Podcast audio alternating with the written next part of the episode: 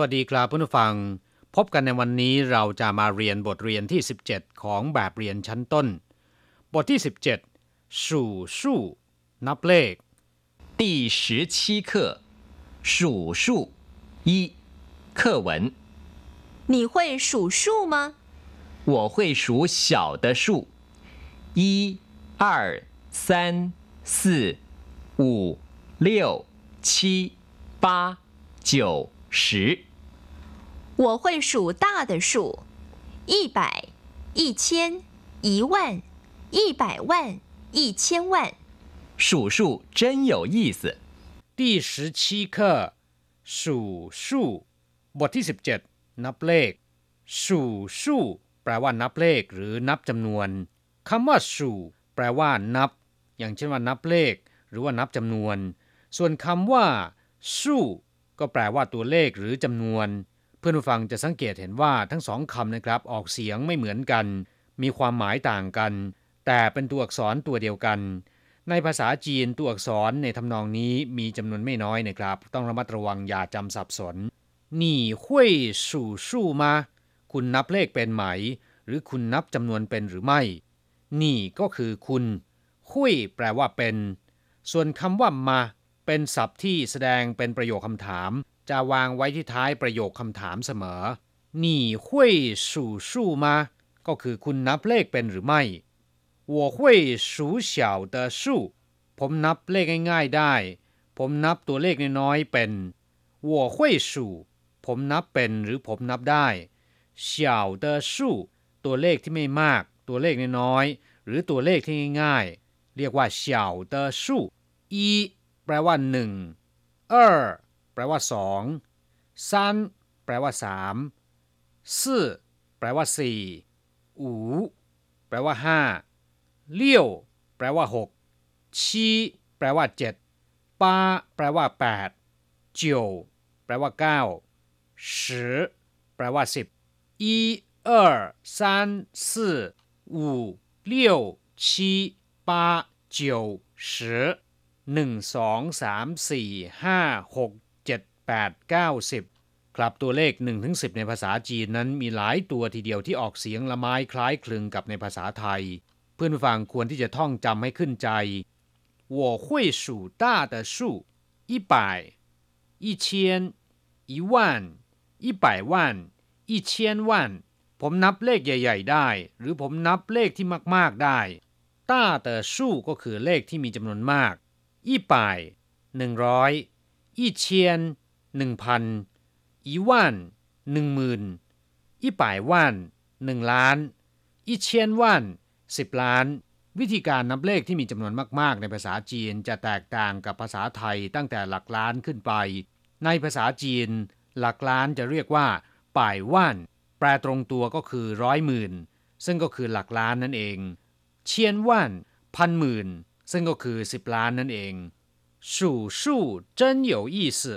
นับเลขช่างมีความหมายจริง ๆ หรือนับเลขช่างสนุกจริงๆ真有意思ก็คือช่างมีความหมายจริง ๆ หรือช่างสนุกจริงๆกราบผู้ฟังหลังจากทราบความหมายของคำสนทนาในบทนี้ไปแล้ว ต่อไปขอให้พลิกไปที่หน้า 72 ของแบบเรียนนะครับ เราจะไปเรียนรู้คำศัพท์ใหม่ๆ ในบทเรียนนี้สู่ อธิบายไปแล้วเมื่อต้นรายการแปลว่านับ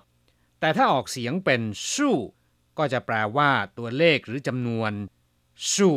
แปลว่านับ อย่างเช่นว่านับเลขในภาษาจีนก็จะเรียกว่าสู่สู้หรือเรียกว่าสู่สู้จื่อสู้จื่อก็คือเลขหรือตัวเลข หรือจะบอกว่าสู่สู้มู่แปลว่า นับจำนวนคำว่าสู้มู่ก็แปลว่าจำนวนสู่ปู้ชิง แปลว่านับไม่หวาดไม่ไหว หรือนับไม่หมด เรียกว่าสูปูชิงสูยี่สูจินับดูซิว่าวันนี้ทำได้แล้วกี่ตัว数一数总共来了多少人นับดูซิมากันทั้งหมดกี่คน数一数呃คำนี้ไม่ได้แปลตรงตัวว่านับหนึ่งนับสองนะครับ แต่หมายความว่ายอดเยี่ยมที่สุด โดดเด่นที่สุด หรือไม่เป็นสองรองใคร อย่างเช่นว่า他的驾车技术在朋友之间算数一数二非 ฝีมือในการขับขี่รถของเขา ยอดเยี่ยมที่สุดในบรรดาเพื่อนฝูงด้วยกัน อย่าลืมนะครับเพื่อนผู้ฟังตัวอักษรตัวนี้ถ้าออกเสียงเป็นสู่แปลว่านับ แต่ถ้าออกเสียงเป็นสู่แปลว่าจำนวน แปลว่าเลขหุยแปลว่าเป็น แปลว่ารู้ หรือมีความหมายว่า มีความเป็นไปได้ที่จะเป็นจริง ยกตัวอย่างเช่น我会烧菜ผมทำอาหารเป็น我会洗碗ผมล้างถ้วยเป็น สังเกตดูนะครับ ถ้าตามด้วยกริยาคำว่าคุยก็จะแปลว่า เป็นหรือว่าทำเป็น แต่ถ้าตามด้วยคำนาม จะแปลว่ารู้ อย่างเช่นว่า我会中文ผมรู้ภาษาจีน我会泰文ผมรู้ภาษาไทย และสามารถใช้ในประโยคที่แสดงว่ามีความเป็นไปได้ที่จะเป็นจริง อย่างเช่น我会去ผมไปแน่นอน他会不会来เขาจะมาหรือไม่ ศัพท์คำต่อไปเช่าแปลว่าเล็ก น้อย ไม่มาก ตรงข้ามกับคำว่าด้าที่แปลว่าใหญ่หรือว่ามาก อย่างเช่นว่าเฉาสู้มู่ตัวเลขที่ไม่มากเฉากงซื้อบริษัทที่มีขนาดไม่ใหญ่โตเฉาเปิ่นเซิงยี่ การค้าที่มีทุนรอนไม่มากเฉาหายจือเด็กหรือว่าเด็กน้อยเฉาเฉา的แปลว่าเล็กๆ หรือมีขนาดน้อยๆนอกจากแปลว่าเล็กหรือว่าน้อยแล้วนะครับคำว่าเฉียวยังมีความหมายอีกมากมาย เมื่อนำไปรวมกับคำศัพท์อื่นๆ อย่างเช่นว่าเฉียวชินระมัดระวังเฉียวเจี๋ยหมายถึงคุณผู้หญิง อย่างเวลาที่เราจะถามสุภาพสตรีนางหนึ่ง แต่ไม่รู้ชื่อแท้เธอ เราอาจจะเรียกเธอง่ายๆว่าเฉียวเจี๋ยเฉียวกุยเป็นคำที่ใช้เรียกเด็กด้วยความรักใคร่และก็เมตตา ซึ่งภาษาไทยก็คงจะแปลได้ว่า เจ้าเด็กเกเร เจ้าเด็กดื้ออะไรทำนองนี้เฉาชื่อหมายถึงอาหารพื้นเมืองที่มีราคาไม่ค่อยแพง อย่างเช่นจำพวกผัดบะหมี่ลูกชิ้นปิ้งเป็นต้น เรียกว่าเฉาชื่อเฉาเหรินคำนี้ไม่ได้แปลว่าคนเล็กหรือว่าเด็กนะครับ แต่มีความหมายในเชิงด่าคนว่า เป็นคนที่ต่ำทราม ไร้คุณธรรมเรียกว่าเฉาเหรินส่วนคำว่าเฉาเปี้ยน ก็แปลว่าปัสสาวะอีแปลว่าหนึ่งเออแปลว่าสองซันแปลว่าสามสี่แปลว่าสี่อู่แปลว่าห้าเลี้ยวแปลว่าหกชีแปลว่าเจ็ดปาแปลว่าแปด เจียว